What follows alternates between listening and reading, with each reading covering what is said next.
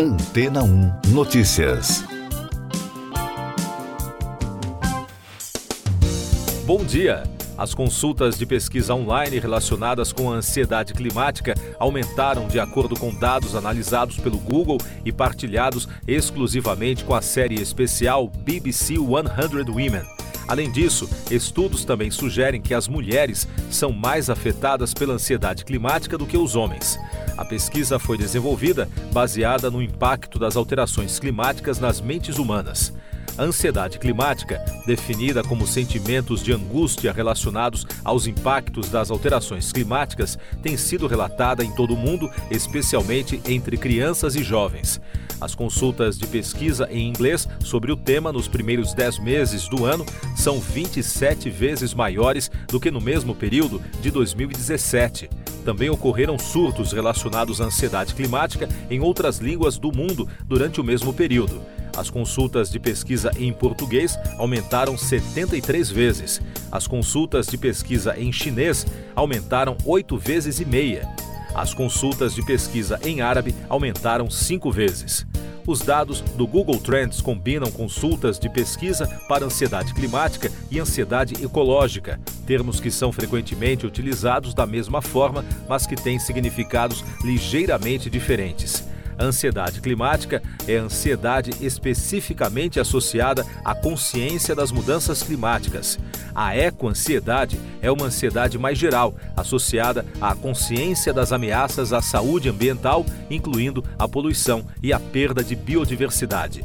Os países nórdicos tiveram a maior porcentagem de consultas de pesquisa globais relacionadas com a ansiedade climática nos últimos cinco anos. Segundo os especialistas, as pesquisas podem ser mais elevadas entre falantes de línguas com maior consciência sobre a ansiedade climática ou entre aqueles que utilizam o Google com mais frequência e não sugerem necessariamente que as pessoas em países com maiores porcentagens de consultas de pesquisa sejam mais propensas a sentir a ansiedade climática. Mais destaques das agências de notícias: o Papa Francisco precisou cancelar sua viagem aos Emirados Árabes, onde participaria da COP28 por conta de uma gripe e uma inflamação das vias respiratórias. A Conferência das Nações Unidas sobre Mudanças Climáticas será a 28ª conferência da ONU sobre o tema, realizada a partir de amanhã, a 12 de dezembro, na Expo City, em Dubai. Equipes de socorro da Índia resgataram com sucesso os 41 trabalhadores que estavam presos em um túnel rodoviário que desabou no Himalaia.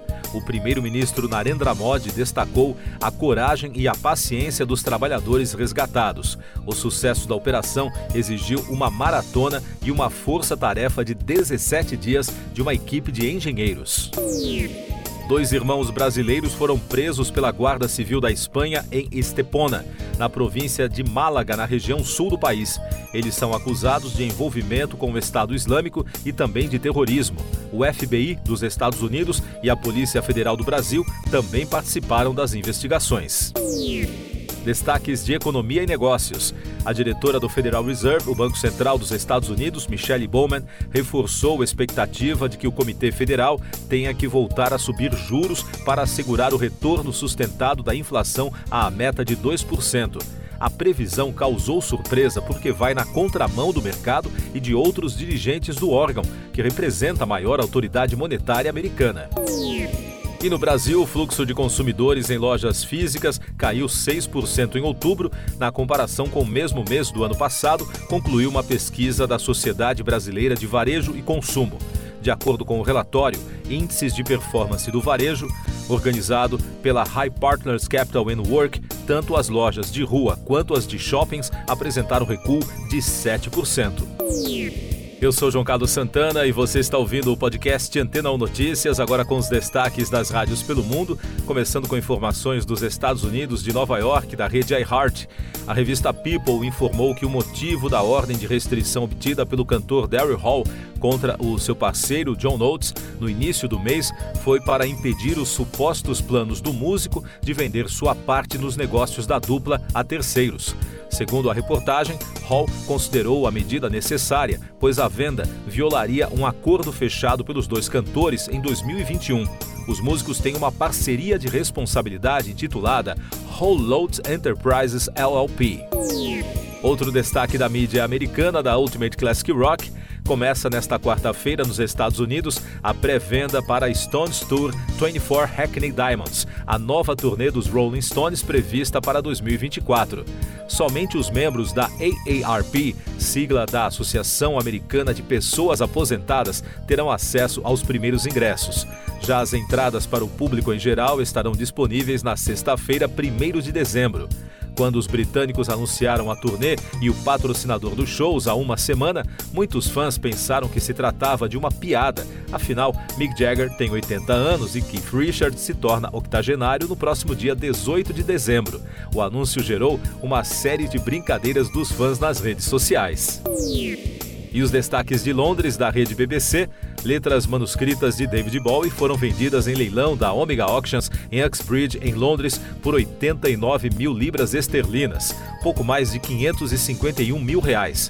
A folha com as anotações contém correções, rascunhos e notas do falecido cantor ao criar as canções Rock and Roll Suicide e Suffragette City. As músicas foram incluídas no repertório de Bowie de 1972 no álbum The Rise and Fall of Zig Stardust and the Spiders from Mars. E o primeiro voo transatlântico de um grande avião de passageiros, movido apenas por combustíveis alternativos, decolou na terça-feira de Heathrow, em Londres, para o aeroporto JFK, em Nova York, nos Estados Unidos. A viagem foi operada pela Virgin Atlantic. As companhias aéreas consideram o voo, que é apoiado por financiamento governamental, uma demonstração de que é possível uma forma de voar mais ecológica. Mas, segundo especialistas, a falta de abastecimento de combustível continua a ser o maior desafio. Siga nossos podcasts em antena1.com.br. Este foi o resumo das notícias que foram ao ar hoje na Antena 1.